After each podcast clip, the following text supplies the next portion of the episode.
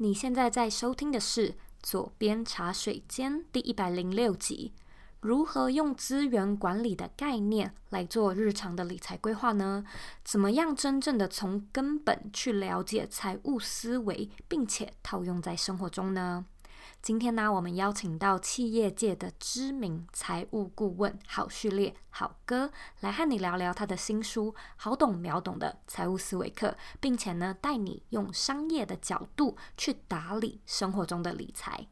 那在节目开始之前呢，我一样又有一个新的消息要和你分享，那就是呢，我们 Bring Your Life 的四天免费迷你课程回来喽。在六月的时候呢，我们办了一个特别的免费直播课程来庆祝 Bring Your Life 的一岁生日。那现在六月结束了，我们就重新上架之前的免费四天迷你课程。这些课程的影片呢，我们重新录制，并且加上字幕，让你在学习习的时候呢，更有效。那这个课程每一支影片大约会是十五分钟。在第一天呢，我会和你分享。经营个人品牌最常见的五个错误。第二天和你聊聊知识变现、内容变现的三种方式。第三天呢，我会带你认识事业和兴趣最大的四个差别。第四天带你了解找到热情、创造价值和打造产品的方法。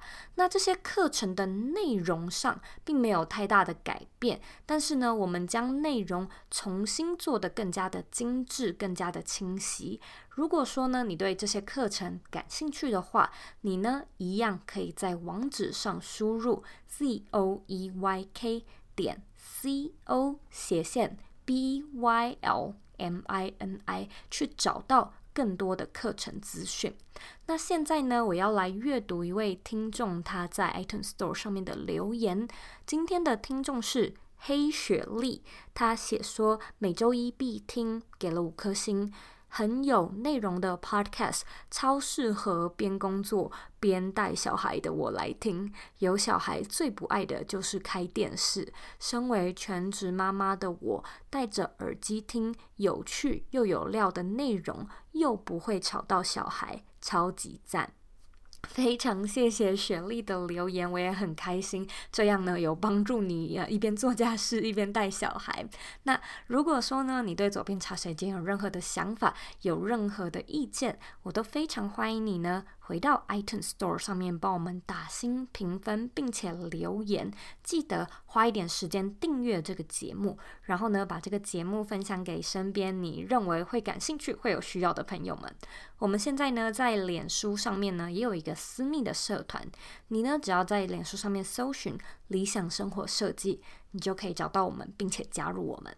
那在今天的节目里呢，来宾好，序列会和你分享怎么看生活中的现金流量表、损益表、资产负债表。什么是收入漏斗？一位在公司里面的职员要怎么样用通路和流量的思维去提升自己的现金和收入？那你在生活中的品牌、技术、人力这三元素到底代表着什么？你要怎么样去提升自己的价值，然后迈向财富自由呢？今天我们要讲的内容，它虽然比较深，但是来宾好哥 有某一种能力，能够将这么生硬的东西讲得很生动、很生活化，让你绝对听得懂。但是呢，在这边我要先跟你道个歉，我们这一次录音的音质有一点点受损，不会太严重，但是还是要先跟你说一声，请你多多见谅。那如果说呢，你想要看今天的文字稿，你可以在网址上输入 z o e y k 点 c o 斜线好懂秒懂的财务思维课，准备好了吗？让我们一起欢迎今天的来宾好序列。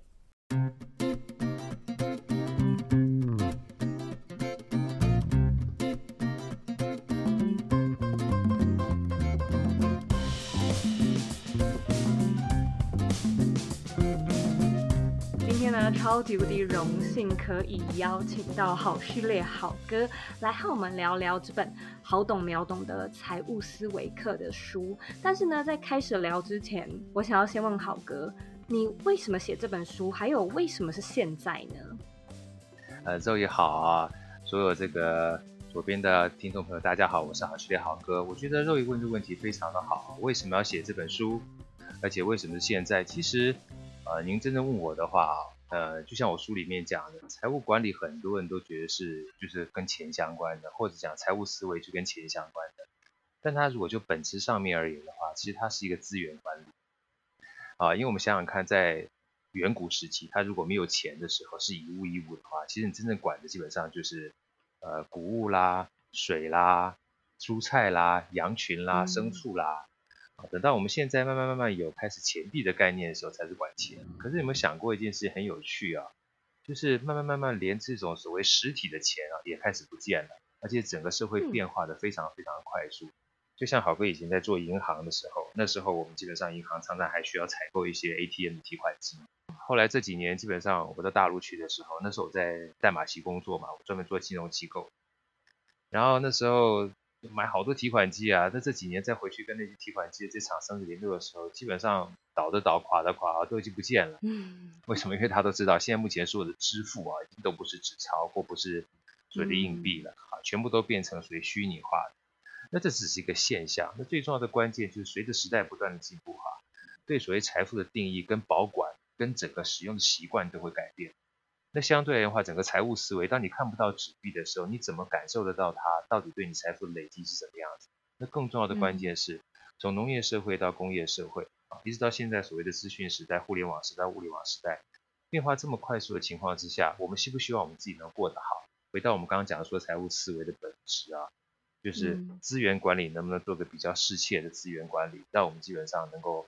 生活比较愉快啊，不会为这种就是钱这件事情啊，或者是财富这件事伤脑筋。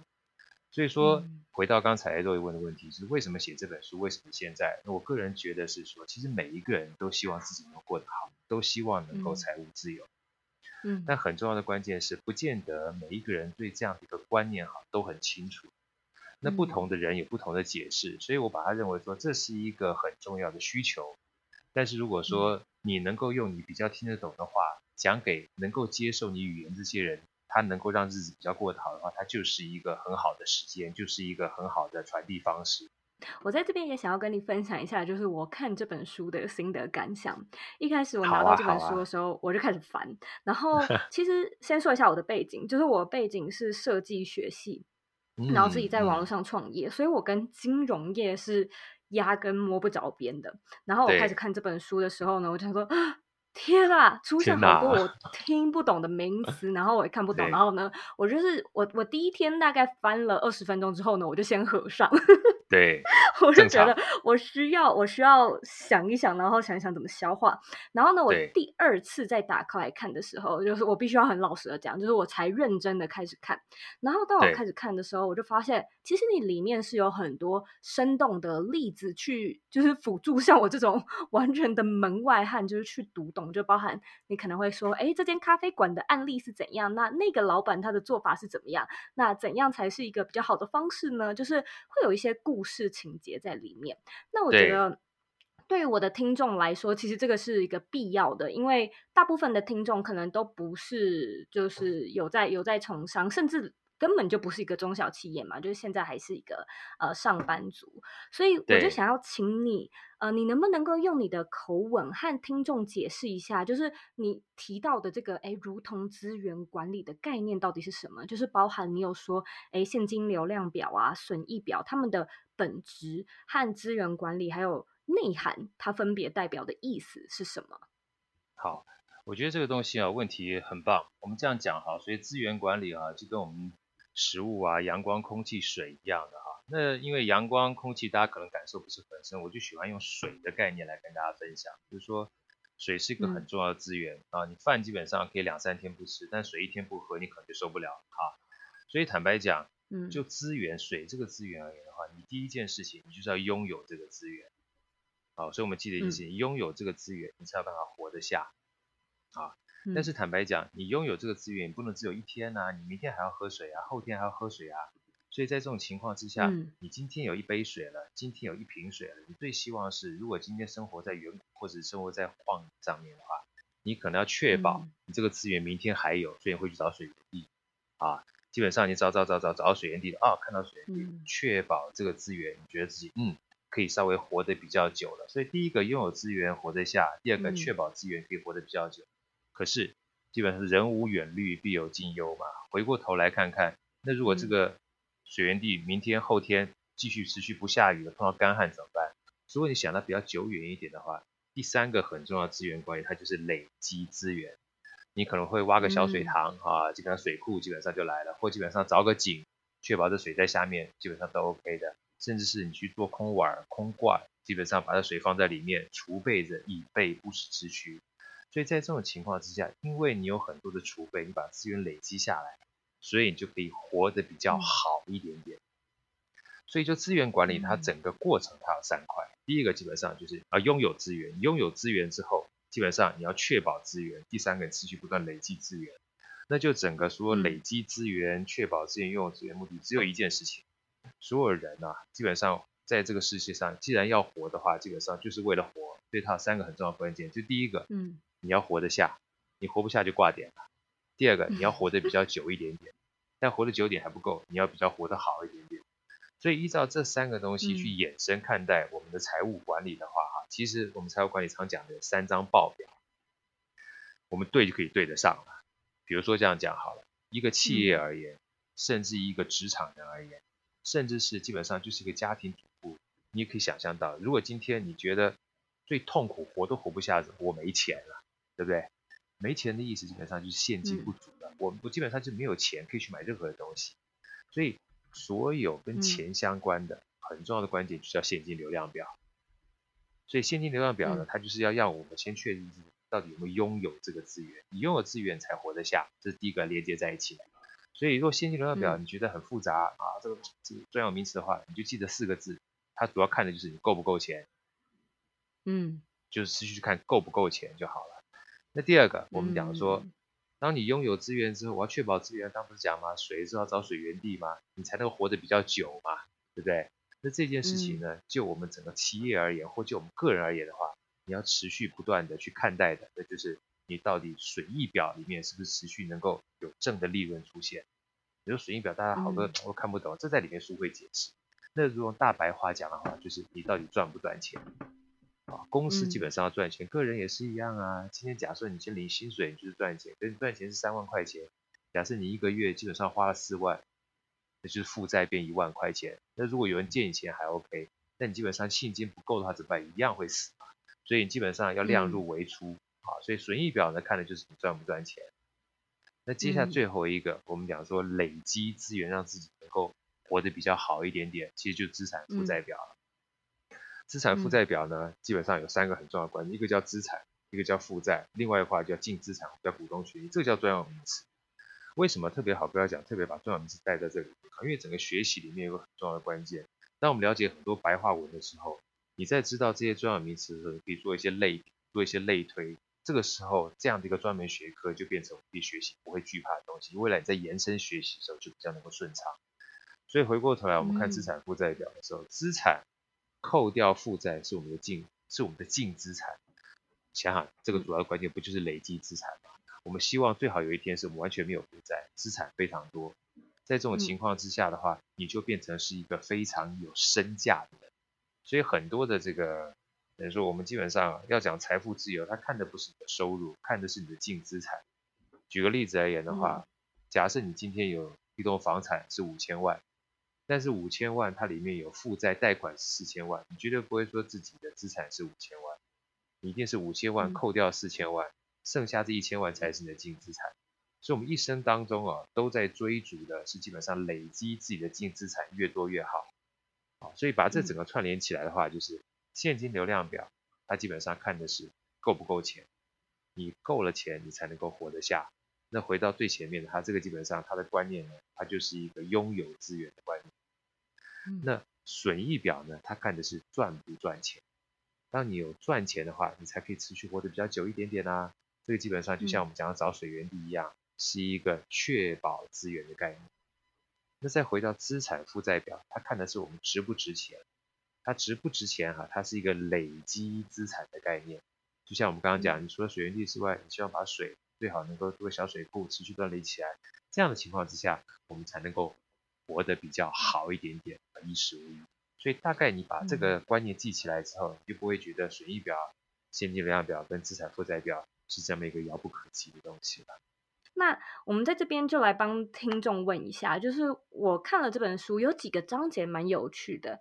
那其中呢，你聊到的是损益两平，这当然也是一个就是在经商上面的专有名词。可是我觉得里面有一些概念，它好像是可以去套用在我们日常生活中，就是包含你可能提到说，哎，固定成本，它好像就是我们生活中的一个必要开销。然后里面也有提到变动成本，那。假设换成日常的话，它好像就是一个娱乐，就是我们可以调整的开销。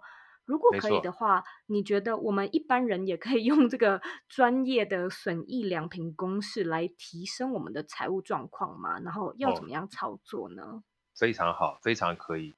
因为我们刚刚讲了哈，我们终极的目标其实是累积资源。当然有人会说，累积资源会变成守财奴。坦白讲，你放着钱完全不去动它。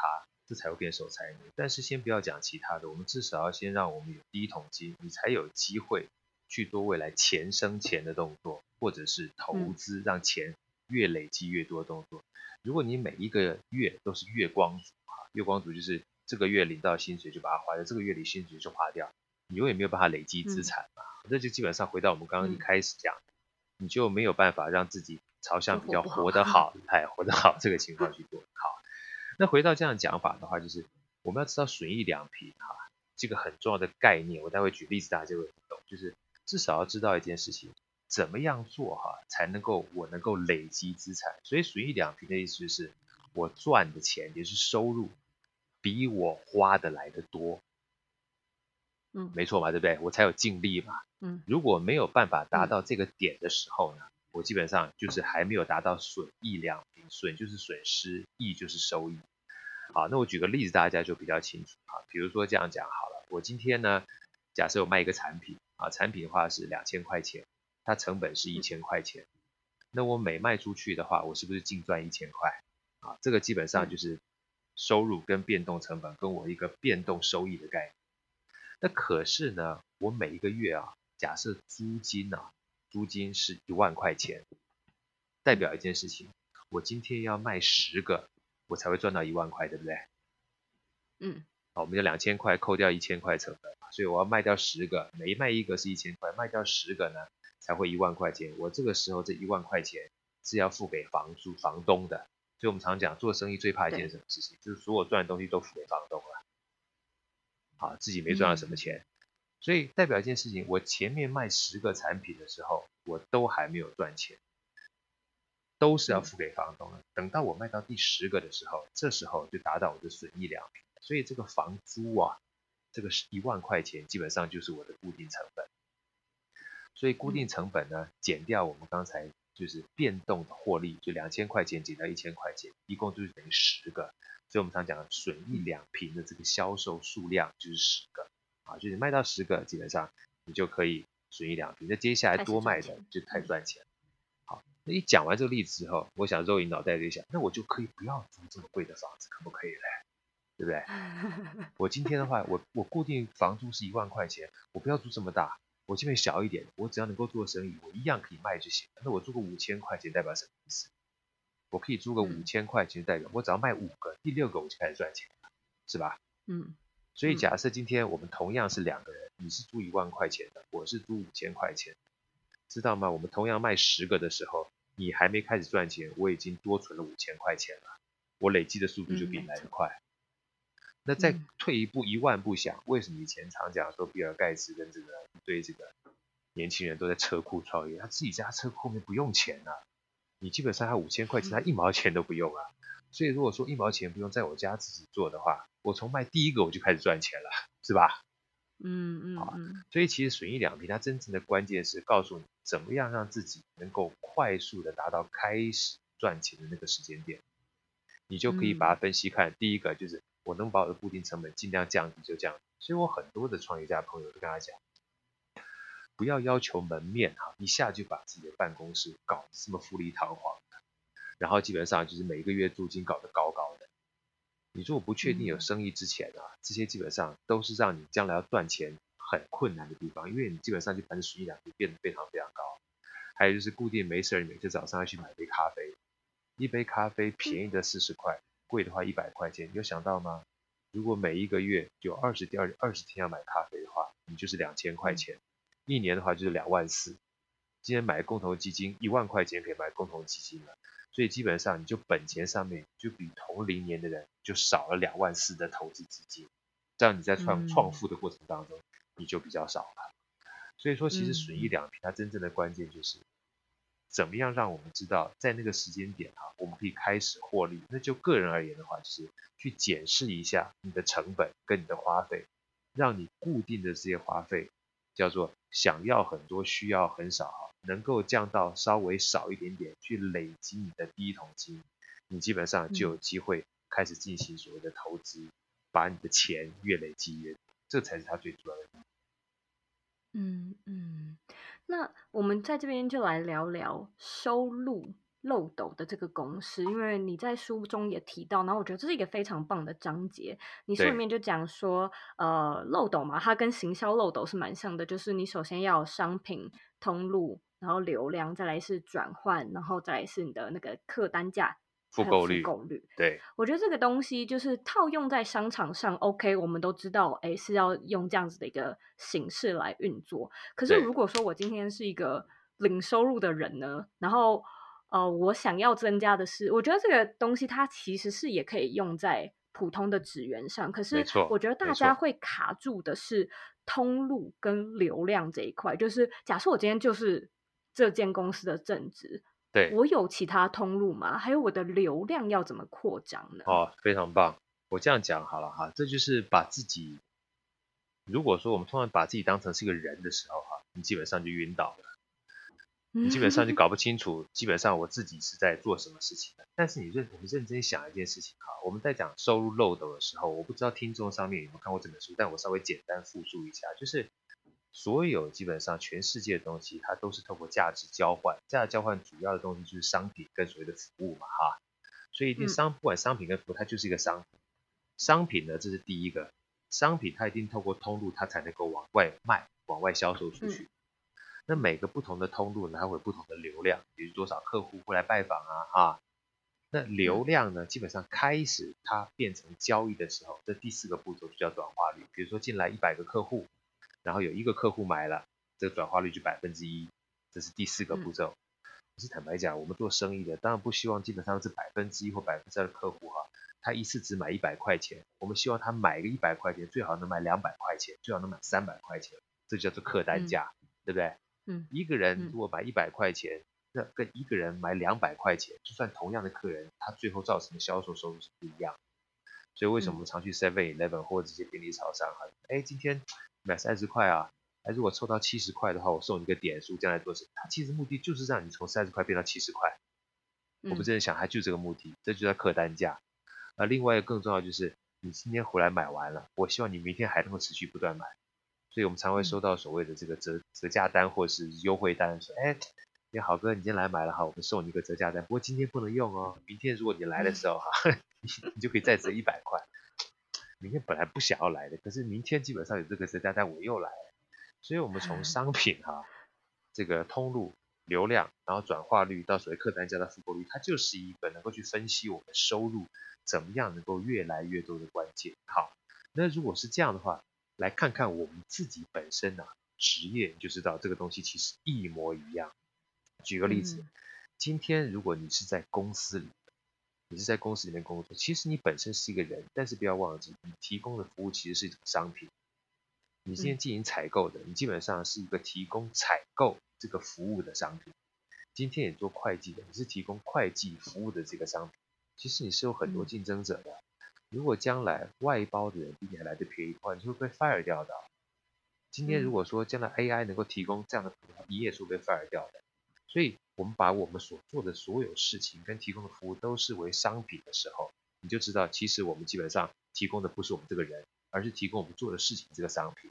好，如果从这个东西去往外拓展的话，那我们去想一件事情：如果今天我提供的是会计这个服务，当我在公司上班的时候或财务，我在公司上班的时候，我是帮我公司做做账的工作，但是这个这个所谓的商品这个通路只有在这公司，流量也就只有这家公司而已。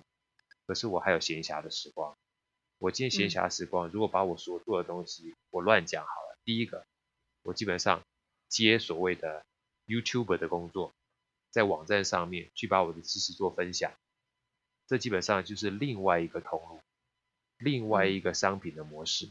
而且这个通路呢，基本上将来流量会是多少，你不知道，因为这基本上就是网红经济的崛起，甚至是我们的 Podcast，这是一种通路跟流量的形式。第三个，如果今天做的实在实在非常好，我在特殊的产业里面，我还可以提供类似所谓的 consulting 的工作。我在下班之余。我事实上是可以去打工的哦，只要别人基本上线上咨询，就像大陆像知乎是一样，我可以透过答询的方式提供咨询的工作，这是第三个方式。那更不要讲第四个方式，我可以写书呢，我就算是不纸本书，我可以写纸，可以写纸质的书或者是电子的书，甚至我可以自己录课呢。所以坦白讲，所有的服务它都有各种不同的形式的呈现。甚至不要讲，你更出名之后，你还可以做代言。所以其实衍生出来之后，所有的商品是当你越做越好的时候，或越来越长时的时候，它就有不同的形式跟不同的衍生的方式，你通路就会出来了。但是如果说我只只谨守着这个商品的话，坦白讲，你基本上通路你可以有各种不同通路，但是你如果也不去拓展通路，你就只有单一的商品、单一的通路，也只有单一的流量。所以它基本上是从服务跟产品这个出发点去寻找它可能延伸的通路跟它的流量，接下来你才能够去持续不断提高你的成交率，也就转换率跟客单价跟复购率。我随便举个例子好了，假设像今天好哥这本书《好懂不要懂的财务思维课》，我本身是学财务的，在我出书跟所谓的好哥本身自己有另外一个就视频课程哈。在做课程之前的话，我产品的话，基本上可能就是我在上班所提供的专业能力跟专业知识，而且所面对的通路而言的话，也不过就是我所面对的这些创业家而已，甚至就是公司付给我的薪资。但是当我开始上课之后，不管是企业课程，它就是另外一种新的产品方式；当我开始去上语音课程的时候，它又是另外一种语音的产品方式；当现在目前出书的时候，我就是另外一种产品方式。而因为这样产品方式，我就有机会认识 Zoe 啦，对不对？那 Zoe 它就是我一个通路，而 Zoe 的流量呢，基本上也是我其中针对这个商品它会碰触到的流量。那至于这个流量能带来多少的转化率，试了才知道。那在试的过程当中，我可能到时候会思考说，我需不需要打包？打包什么？把我的书啊跟我的课程一起去卖，那我就能提高我的客单价啦，对不对？嗯。那如果提高完毕之后，未来我说，嗯，既然这些课我基本上大家还做得不错，我是不是干脆我也成立一个所谓 channel，变成 YouTuber，去把这样流量能够持续不断的复购回来，我将来就有机会提出我第二本书、第三本书、第四本书，增加我的复购率。所以其实呢，坦白讲，当我们把自己的专业只当做是一个工作的时候，这边特别讲工作，你会很难去提升它的价值。但如果你把它当成它是一个很重要的服务而持续不断的钻研的时候，这个时候，当你价值越高的时候，它可能产生不同形态的商品哈，就有机会未来为你带来更多的转换率跟更多客单价跟复购率就，所以这个才是真正所谓的销售漏斗或者是收漏斗它真正的概念。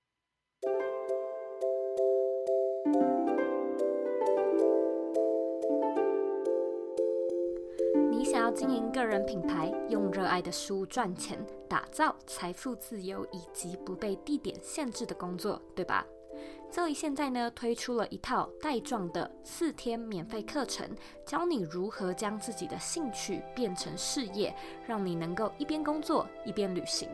第一天呢，我会和你分享经营个人品牌最常见的五个错误。第二天，带你认识内容变现的三种方式。第三天呢，我会教你分辨事业和兴趣最大的四个差别。第四天，我会和你聊聊如何找到自己的热情，并且创造品牌价值。如果说你想要索取这四天的免费课程，请你呢在网址上输入 z o e y k 点 c o 斜线 B Y L M I N I。再说一次是 B Y L M I N I。只要输入网址就能够看到更完整的课程介绍和报名页面。填表申请呢，就可以马上开始上课啦。那我们课程里见喽。那我在书中也有看到，就是你有提到说，哎，有几种不能够砍掉的成本，总共有三种嘛？对。第一个是品牌，那第二个是技术，然后第三个是人力的资源。对。我想问一下，就是如果说把这样的概念一样搬到个人上，你觉得假设我们像刚刚说的，我们想要提升一下自己的价值，提升自己的收入，你觉得不能够砍掉的资源是什么呢？三个都不能砍掉，到。个人化是一模一样，而且非常非常的好 mapping 啊，就是互相 mapping 下去。第一个，我们所谓技术哈或者研发，好，吧里面在书中特别讲研发，这就是我刚刚讲的。如果今天我们纯粹只是个打工仔的话，你都没有一直把自己的价值往上做提升，你基本上领到就是死薪水。所以不要抱怨，基本上到底为什么老板给这死薪水？因为你提供价值只有这样子而已。那时候我基本上提供价值，我怎么样去提升呢？学习啊。你到底有没有机会持续不断的学习？现在目前学习的管道这么多，线上的课程这么多，甚至包含好哥出了这本书，你觉得不错，你买回家看一看啊。你如果觉得不好，至少你学习过，你还有评判的价值跟评判的能力，对。所以持续不断的学习，对自己的投资这件事情是不能少的。因为你如果没有让自己的能力越来越强，价值越来越高的话，这个东西你将来就没有办法获取更高的价值。这就是我们讲有关技术跟研发的。那同样的，你自己在家埋头苦干哈，这件事情永远不让别人知道，你不会提升自己的价值。所以所有的人呢，要让别人知道，我们常讲刷存在感不是件好事，其实刷存在感也不是好事。在这个世代上面，很重要的关键是要抬头苦干，借着帮别人抬抬头苦干，不是埋头苦干，埋头苦干基本上别人不知道，抬头苦干很关键，去抬头看看谁需要你。当谁需要你的时候，基本上尽一己之力去帮助别人。我们讲说利他的行为是一个很关键的行为，利他的行为是一种投资。嗯、今天你就算没有钱，打比方说好，就算肉姨找我来，一毛钱不给我，我也愿意去帮助他。这个东西是不是投资？嗯、是啊，因为你基本上是花时间去帮助别人。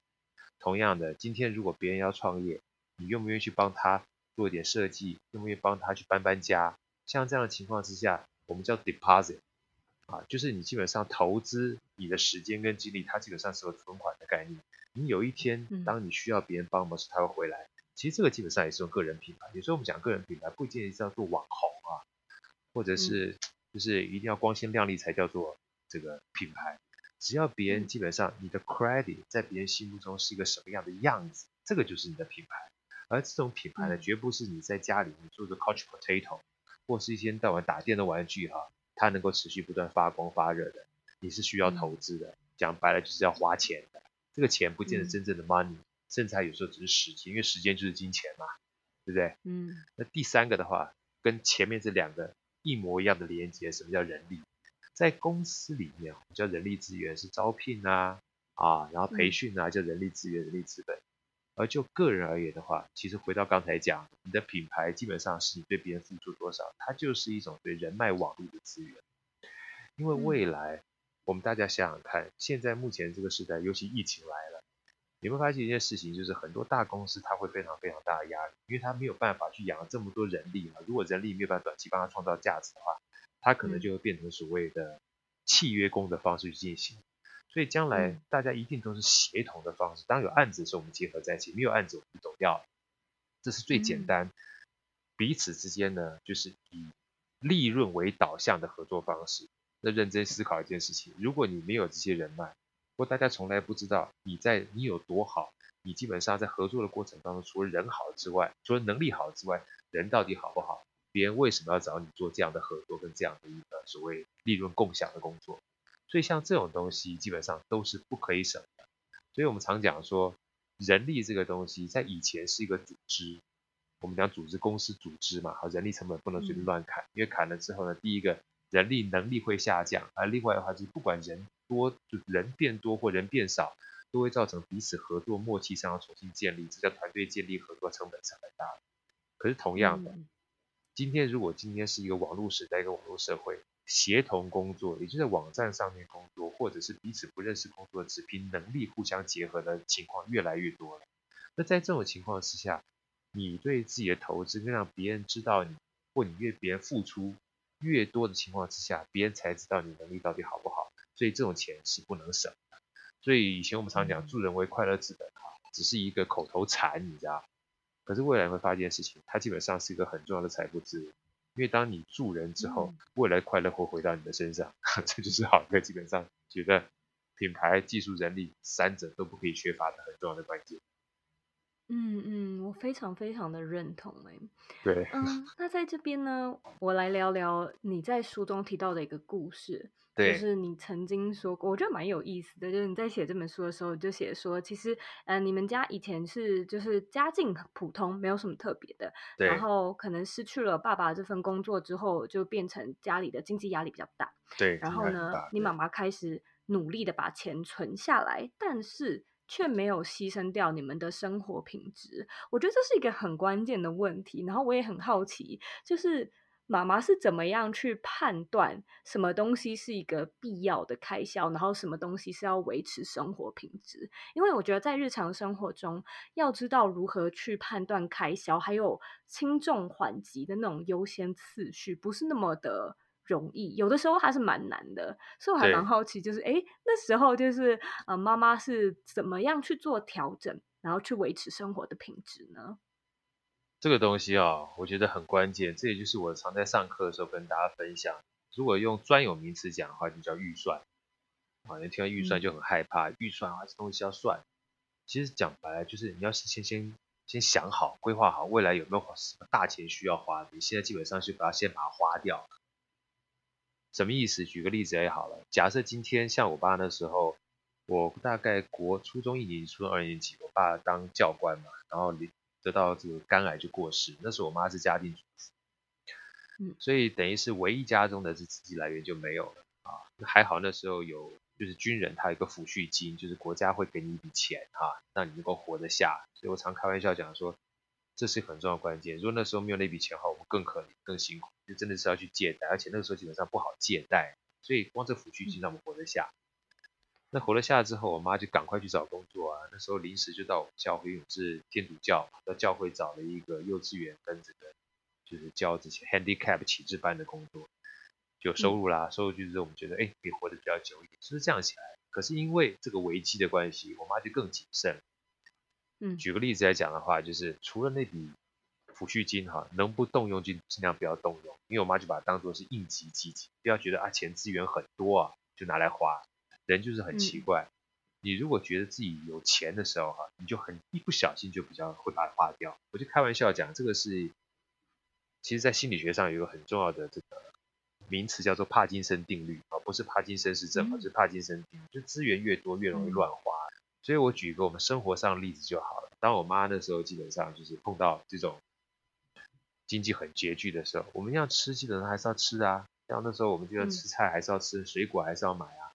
那买了个西瓜回来，你们大家很难想象，那时候我们买的红肉西瓜啊，买西瓜吃，嗯，吃完了之后呢，西瓜吃完之后就丢掉了。但是西瓜的红肉吃完之后，中间那个皮啊，还有个白色非常厚的那个皮，我妈就一块一块块把它削下来，嗯，削下来切片，一整个大西瓜可以变一盘菜，因为那个东西维他命 C 非常高，而且吃起来就跟什么一样，跟冬瓜一样。所以以前，哦，对对 对对，对，所以你看以前是吃水果，对不对？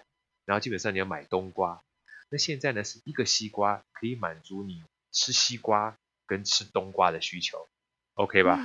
是吧？好，这是第一个例子。第二个例子，你知道以前我们的芦笋对不对？就是那个芦笋，芦笋是青色芦笋，芦笋完毕之后，外面这个硬皮啊会切掉，切掉之后我们吃里面的这个芦笋，硬皮就丢掉了。我妈就不丢掉，我妈就把那硬皮呢，就是全部切下来之后呢，就开始用去熬煮。熬煮完毕就变芦笋汤，就变成我们的饮料，所以我们就不用去买那个以前有的菌金芦笋汁了。它基本上那个芦笋汁呢，就当做是我们的喝汤喝这个叫芦笋汁的这个原料，而且超级清甜，而且又干净。所以以前假设你的花钱是要买芦笋，再加上芦笋汁的话，现在你只要花一笔钱就好，花一笔钱你就可以吃到芦笋，然后外加芦笋皮啊 煮的这个芦笋汁，嗯、而且还很干净，嗯、还很清甜。啊，就像这样子的东西，你就发觉啊，就是你只要能够省啊，基本上它就一定能够挤出你的资源来，但是让你基本上浪费的东西就少。我听这个故事，我其实自己觉得非 常非常有共鸣，因为我我我在我在台湾算是一个就是中资小资家庭，就是啊小康过得还不错。然后几年前呢，我就是因为结婚，所以呢我搬到了美国。嗯，然后我在我在台湾的薪水就是其实非常。嗯，就是丰衣食足，我很够用。对，搬到美国呢，我就变成低收入户 因为这边的，因为这边的收入就是台湾的三倍，然后物价也是嘛。然后我跟我先生两个就是贫穷小夫妻，我们就也没有什么，嗯，没有什么资产，然后以前也没有存钱的概念，然后我们就只能租一个大概是十平的小套房。那那时候我们的我们的预算是这样子。我看到那个十平的小套房，就是公寓套房，就是它没有任何的隔间嘛，也没有那个没有厨房，它就是一个一个套房而已。然后我就想说，这要怎么住？不能住吧，然后我还是在那边住了三年，所以我在我在那边就是认真的体会到什么叫做减法人生，因为那时候我就是一看到那个空间，然后就想说，天哪，这个这个空间连我以前自己跟我爸妈住的房间都还要小，就是我自己一个人个人的房间都还小，我怎么可以住在这呢？然后没有办法嘛，我们就住了，然后在那个生活中就是有很多很多奇奇怪怪的小事，因为没有钱，所以就像你刚刚说的，就开始想。想办法，像是呃，我记得我刚开始做这个 podcast 的时候，然后我们那边的隔音很差，离离呃交通那个叫什么高速公路很近，近很近，哦，所以我就只好躲在我的衣橱里面录，因为那是收音最好的地方，然后里面就是又热又小。可是你你也是这样子，就是一集两集，慢慢到了现在就是录了两年。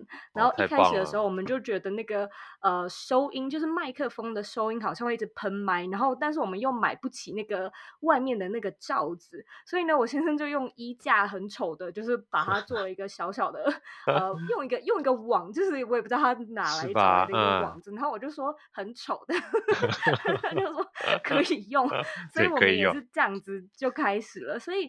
我会觉得有趣的是，其实很多时候就是当你现在的生活水平是这样，你去看很多很多其他人，就是他可能预算没有这么高，然后你就会觉得，哎，那那可以这样子生活吗？这样子生活是 OK 吗？那其实是可以的，尤其你可能就是在一个非常知呃知足的情况下，你甚至不会觉得你的生活品质有受到威胁。真的，真的，真的，我觉得其实像我们的自己家里面这样跟小朋友讲。我觉得你刚才例子，我今天回去也分分享给我两女儿，真的感受就是这样子。因为有的时候你发觉，就是穷则变，变则通，你知道？就像你刚刚讲，我要丑归丑，那可以用。但是如果你没有这个机会，你买了现成，你也可以买。但讲坦白讲的话，我们 以财务思维的角度来去看啊，就是，嗯，那我花了这钱是不是能创造价值都还不清楚的时候，我能不能废物利用啊？只要能达到这功效了，我就不用多花钱。去做这件事情，嗯，不小心收入起来的时候，我基本上再用我做，呃，进来的收入哈，能够为我创造更大价值，花钱，这基本上是一步步累积的成果，你知道吗？像坦白讲，我那时候，人家说我在台积电啊很有钱，其实我刚才台积电也是工程师啊，我那时候一个月才三万多块钱，然后我跟我老婆两个基本上是租房子，你知道，也没钱啊，然后我们那时候基本上能省就省，我记得那时候台积电它会供餐嘛。然后每天晚上供餐到七八点的时候，嗯，我都是等到那个时候才去包便当。为什么？因为那个时候大家都已经包完了，所以剩下那个妈妈就给我很多菜，然后饭呢会给我两 大盒。那我干嘛呢？回去之后，因为我食量大嘛，我可以吃很多之外啊，剩下那个白饭啊，我第二天早上还可以煮稀饭。所以我吃的又很爽。然后呢，那个帮我舀菜那个大大大姐大妈也很开心。然后回去之后呢，第二天早上还又多了一顿这个免费的早餐。好，所以其实你只要想方设法，你可以存钱的话，你只要开心，有的时候基本上资产就在一点一点的过程当中就累积起来。我想，尤其像听你刚刚讲的故事啊，我感触其实很深。很多人看到这个像网红啊、i 就是 podcast 的这些主播啊，他基本上看起来光鲜亮丽，他都没有想到，光这个工作啊，他要懂的东西他要多少。而且他基本上要经过多少的这个试验试炼啊，才可以走到今天的境地。我觉得基本上，呃，这这样的故事其实都是分享财务思维很棒的一个体验。那如果说听众对好哥的这本书感兴趣，好懂秒懂的财务思维课，或者是好哥自己也有在大大学院开课程，你们呢都可以在这一集的原文里面找到好哥的连结。那现在呢，最后的最后，我要来问你一个问题，是，那就是你认为的理想生活是什么呢？呃，你问好哥，如果理想生活的话，其实我自己个人感觉啊，我觉得就是。能够做自己很喜欢的事情，这个基本上就是很热情的事情，然后很喜欢的事情，然后持续不断从很喜欢的事情再跳到第二个很喜欢的事情，第三个很喜欢的事情，而且不会被呃钱所绑住时间。嗯，好哥为什么这样讲啊？就是其实你问我说财富自由它的定义哈，很多人都想要做，很多人想要追求。那财富自由其实定义我听过一个老师讲很有意思，他就说。不要用你的时间，不要用钱去买你的时间，啊，嗯，就是不要用你的钱去买你的时间，就是不要为钱去工作。那简单讲，就是让钱去帮你工作。那很重要的关键是，我们可以做我们自己喜欢做的事情。所以，这是如果是一个目标的话，我觉得学习财务跟学习财务知识就很关键。当然，很重要的事情是，真正理想的生活啊，要有。很大的机会去尝试自己生命当中没有尝试过的事情，那这个同样的你也必须要有时间。所以最后跟大家分享，我觉得可能会跟大家这个三观啊有点不太一样。这也是我一个非常大好的导师跟我曾经说过的一句话，他说：“无聊是伟大的开始。”一定 一定要让自己有闲暇的时间啊！这个坦白讲，我也。除了收录在我的这个新课程之外，我也计划在下一本书里会跟大家分享，就是人生必须要一点冗余，而这个冗余呢，就是不能让你现在目前所有的工作塞满你所有的时间。这样的情况之下，你才有机会去探寻什么是你所爱，什么是你所喜欢。这样的情况之下，你才能让你所喜欢的工作、喜欢的事情占满你的生活，这才是你理想的生活。这里面包含跟家庭。包含去照顾你的健康。好，以上我想跟所有的这个听众朋友、各位读者一起做分享。非常谢谢你今天特地花时间来到左边茶水间，我想你的听呃你的时间应该也是非常宝贵的，所以很感谢。很开心，非常开心，谢谢各位谢谢佐编，还有今天的所有听众们，谢谢你们。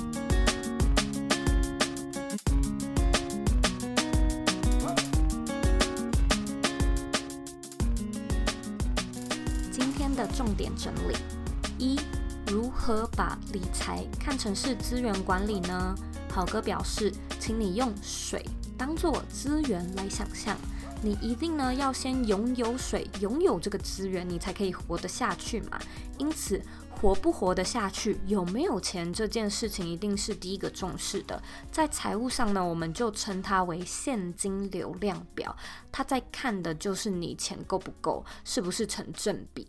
那再来呢，当你拥有了这个水资源，你就要开始确保你会一直有这个水资源。那你呢，可能就会开始去挖池塘，确保每一天呢都可以有水喝。这个动作呢，就是会希望你不止可以活得下去，还可以。活得久一点，那在财务上面呢，我们就会把它称之为损益表，看的呢就是除了钱够用之外，是否真正还可以赚到钱。因为有赚到钱，我们才可以进到下一步，就是把钱存起来、累积起来。当你有了池塘之后呢，你可能会开始要存水以备不不时之需。例如说，你可能会建立水塔、开拓水库等等。那这时候呢，你就是在做资源上的累积，让你不只能够活得下来，也可以活得久，还可以活得更好。那在财务上面呢，我们就会称它为资产负债表。利用这样子的概念呢，去理解商业思维，你以后呢就会更加知道买股票的时候应该要怎么样挑选公司了。二，什么是收入漏斗呢？它是一个上宽下窄的漏斗示意图，从上到下的排序分别是商品、通路、流量、转化率、客单价、复购率。那这个公式呢，它能够让你知道说你要去调整哪一个环节，进而去增加你的净利，而好哥认为呢，就算你是在公司里面工作的职员，你也可以将自己提供的工作想象成是一种服务或者是一种商品。你的这个服务可以去找到更多的曝光管道，也就是更多的通路。透过更多的通路，你也可以利用其他人的流量去转变成自己的流量。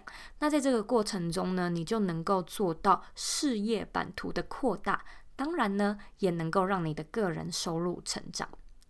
三，在经营企业中啊，有三种不能够被砍掉的成本，它们呢，分别是品牌、技术和人力。那好哥说呢，在个人身上，你也应该要将自己看成是一个企业，看成是一个品牌。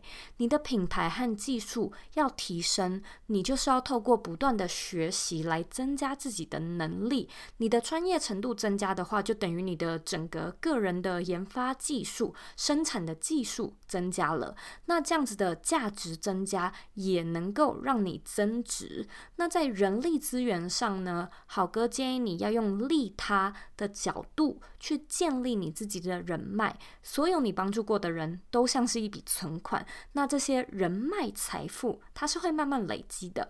未来呢，当你要取用的时候呢，你也会有更多的资源，得到更多的帮助。今天的节目是不是非常的精彩呢？我自己有一点像是上了课一样，觉得津津有味。那我个人认为呢，好哥他整个人的人生哲学有一点点像是美国所谓的 “FIRE” 理财族。“FIRE” 这个字呢是一个简称，它真正的意思是呃、“Financial Independent, Retire Early”，意思就是财富自由，提早退休。那所有好哥今天在节目里面分享到的概。念，我认为它都符合 FIRE 理财主要倡导的理念，所以啊，如果说你感兴趣的话，你可以上网查一查这个单字，就是 FIRE 理财族 F I R E。如果说呢，你对《好懂秒懂财务思维课》这本书感兴趣，你呢回到这一集的原文里面，也可以找到书本的连接。那非常感谢你今天的收听，我希望呢你今天跟我一样有非常多的收获。如果说呢你有任何的问题或者有任何的想法，我都非常欢迎你回到我们的网站或者是 Instagram 上面找我。我的网站网址和 IG 的账号一样是 zoeyk 点 co。你呢可以截图这一集的节目，然后分享到你的 IG 线动上面，tag 我，让我知道你有在收听，让我知道你的看法。最后的最后呢，我知道你是非常忙碌的，我也知道呢，你可以选择去做很多很多其他的事情，但是呢，你却选择来收听这一集的节目，我真的真的非常的感谢你。现在呢，我也想要请你再用三十秒的时间，好好的思考一下，今天这一集里面你觉得最棒的 takeaway 是什么呢？把你的答案分享到这一集的原文里面吧。我们下次见喽。